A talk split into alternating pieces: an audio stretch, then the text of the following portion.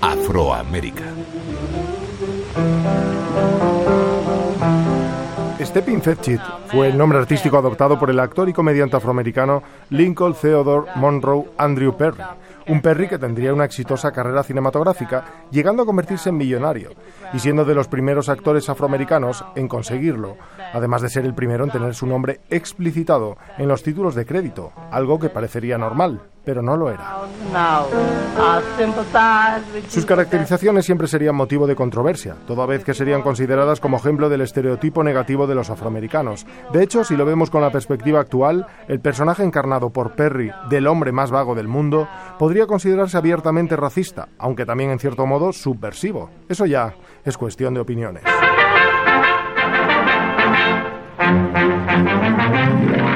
Nuestro protagonista nació en Cayo Hueso, Florida, en el seno de una familia cuyos padres eran inmigrantes caribeños. Su padre, un fabricante de cigarros jamaicano. Su madre, una costurera bahameña. Este matrimonio había llegado a los Estados Unidos a finales del siglo XIX y se mudaron hasta Tampa, ya con el nuevo siglo, aunque existen fuentes que afirman que Perry sería adoptado cuando contaba 11 años de edad, para a continuación vivir en la ciudad tristemente célebre Montgomery, en el estado de Alabama. Su madre tenía el deseo de que fuese dentista, pero a él le tiraba más su vertiente artística. Así que dejó el hogar con 12 años para ingresar en una compañía de carnaval. Empezó a ganarse la vida cantando y bailando claqué. Ya con 20 años era artista de vodevil y dirigiría un espectáculo itinerante de carnaval, además de interpretar un espectáculo junto a su compañero, siendo así Stepping and Fetch It. Una vez empezó a trabajar en solitario, combinaría estos dos nombres, saliendo de ahí su nombre artístico, Stepping Fetchit.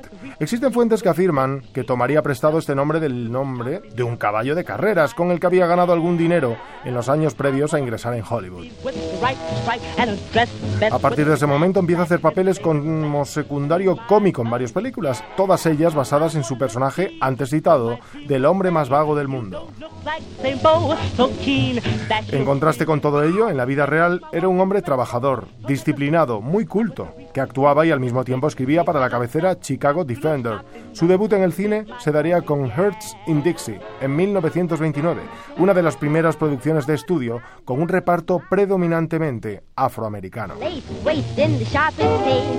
Ese mismo año participaría en el film sonoro Showboat, siendo su voz doblada por la de Luz Jules Bledsoe, la cual había hecho el papel en el musical original que se había representado en los teatros.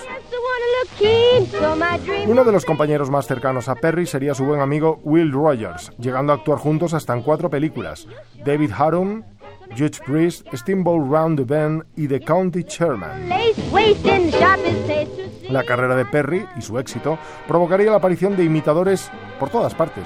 Él no sería quien inventase el estereotipo por el que sería célebre, pero la imagen de Stepping sería utilizada para popularizarlo. De hecho, muchos de los personajes que le sucedieron en el tiempo estarían basados en él.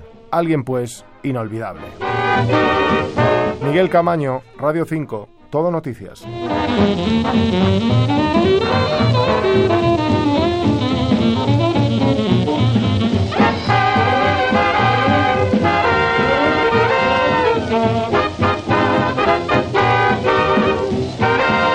I've got a suit, suit with the complete with the drape, shade and stuff. Come to look sharp enough.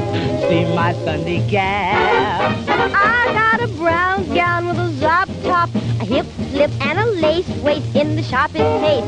See my Sunday sam. I want to look keen, so my dream will say you don't look like Sambo. So keen that I'll scream. Here comes my walking to, to with the reek, the and stuff, cup and the glass, glass. In the latest